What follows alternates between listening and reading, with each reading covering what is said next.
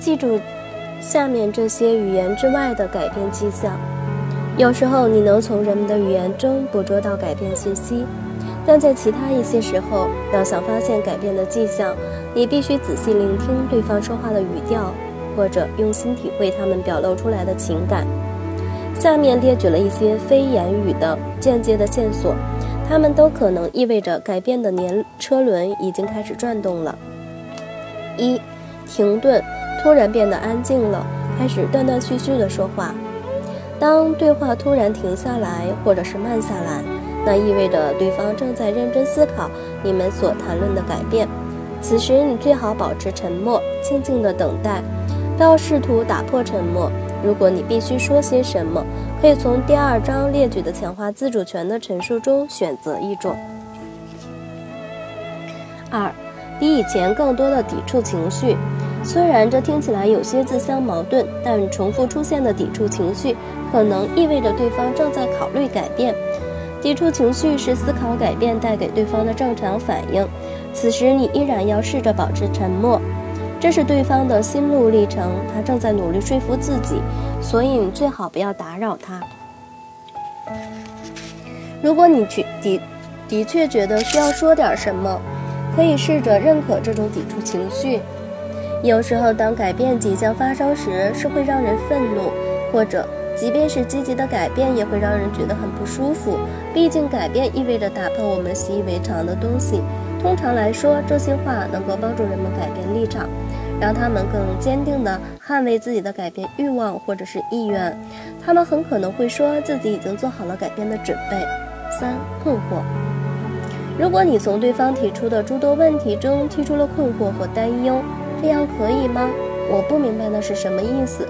另外一件事情让我觉得比较困惑，或者你听到了一系列不确定的陈述，那就意味着改变的迹象已经出现了，对方只是需要一点时间让自己做出改变。此时最明智的做法依然是保持沉默。如果你必须回答对方提出的问题，你可以向对方保证，你们肯定能及时解决那些问题，而你现在关心的是他自己想要改变的理由。四、嘲讽，这意味着对方正在考验你，特别是在对方把责任推给你，并以此来表达嘲讽之意时。你才是专家，不是吗？你为什么不干脆告诉我该怎么做？把你写好的脚本拿给我吧，不管你的想法多么怪异，我都满足你，怎么样？你一直都很尊重对方的自主权，现在他也打算尊重你的自主权了。不过他首先得确认你是认真的，虽然他可能并不清楚自己在做什么。如果可以的话，你最好保持冷静。如果你觉得必须说点什么，那最好准备充分了再开口。萨文列举了一些可能的回应，你应该把它们牢记在心。五，很有礼貌地把责任转移到你的身上。你觉得我现在该做什么？如果你是我的话，你会怎么处理这个问题？跟嘲讽一样，这些话的目的依然是在考验你，不要上当，继续保持沉默。如果你觉得自己必须说点什么，请使用下一节列举的回应。六、质疑。你觉得那很容易吗？我该怎么去做那件事呢？我不能那么做。你怎么会觉得我能那么做？我为什么要那么做？虽然这些话乍听起来不太友好，但却是你的机会。当然了，你最好还是保持沉默。如果你觉得自己必须说点什么，请使用下一节列举的回应。七、抵触情绪减少。是的，我想我能做那件事。或许你对此也有自己的看法，我好像能够明白你的意思。这些话都为你打开了一扇门，你应该为此欢欣鼓舞。如果抵触情绪减少了，那很可能意味着改变的动机更强烈了，至少也说明某些壁垒正在土崩瓦解。记住，只要对方没有直接说不，情况就不可能糟糕到哪儿去。如果你是在询问他是否会使用新的销售流程，而你的员工回答说可能不会，那你应该留意到该回答中蕴含着一丝希望，虽然这种希望看起来很渺茫。既然对方已经给你开了一盏绿灯，现在你就可以追问一句：先不谈使用新流程的可能性有多多大，只说你可能出于什么理由想要使用它。八，设想改变。如果什么什么，那就太棒了；如果什么什么就好了。有时候这些话意味着改变让对方觉得非常兴奋，然而另一些时候，对方的语调可能意味着他感觉自己不能那么做，而且也不相信自己能做到。他并没有真正去想那么做的可能性，而是把它给忽略了。此时你可以考虑进一步的激励他。如果那样那样的话就太棒了。你说的太棒是指什么？九。借口，我不能因为什么什么，那不会有用的。因为什么什么，虽然这听起来不可思议，不过这些借口的确带来了好消息。给出不做某事的理由是一个很明显的信号，那意味着对方认真考虑过做这件事的可能性。由于他考虑过了，所以才会在话语中加以否定。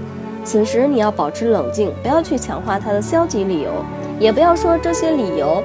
只是他试图逃避责任的一种方式。相反，你应该继续提问：如果你说的理由并不存在，你可能为什么去做这件事情？或者假设你挥舞了一下魔棒，所有的问题都消失了，那时候你可能为什么去做这件事情？十、法律上的原因和借口同样的性质，你完全可以比照上一条处理。永远不要试图告诉对方他只不过是在逃避责任。问题的关键不是他的理由是否得当，而是让他将关注的焦点放在为什么上。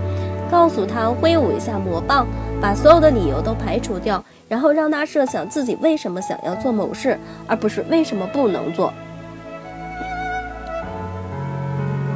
任何改变的迹象都意味着你已经取得了不错的进展。至于这种进展是在第一次迈克尔六问对话中出现的，还是后来才出现的，根本就不重要。不管怎样，改变的过程已经开始了。如果你正在接受考验，如果对方开始嘲讽你，或者非常礼貌地把决策的责任推到了你的身上，你最好保持沉默。如果你做不到，可以考虑使用下面列举的回应方式：一，我真不知道你应该做什么；二，如果处在你现在的位置上，我真不知道该做什么；三。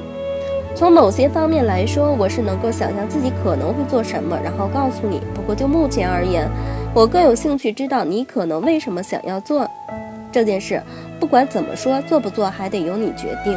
四，没错，我是老板，而且我也知道我想让你做什么。不过现在我们讨论的是你想要什么。如果你愿意，我们当然可以换一个话题。不过我觉得最好还是想办法把我们的需求结合起来。然后一起努力实现目标。五，听起来你很想解决这个问题。对你来说，解决这个问题为什么那么重要？